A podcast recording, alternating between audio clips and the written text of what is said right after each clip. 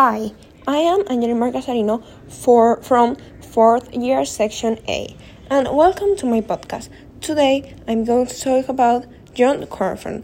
Sir John Warcup Cornforth was born on September 7, 1997, and he died on December 8, 2013.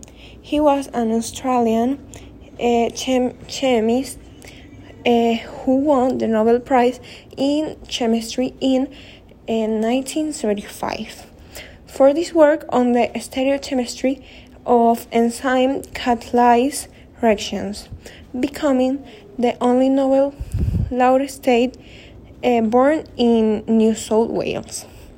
Cornforth investigate uh, enzymes that catalyze change in organic compounds the substrates by taking the place of hydrogen, uh, hydrogen atoms in a substrate change and rings.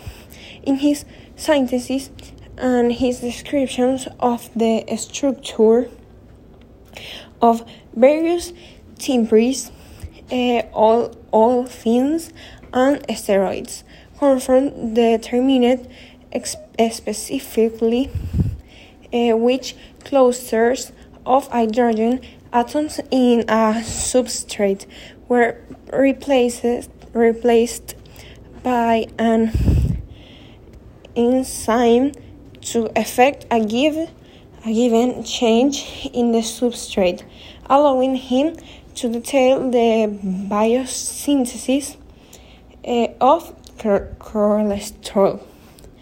Um, well, uh, that's it for today.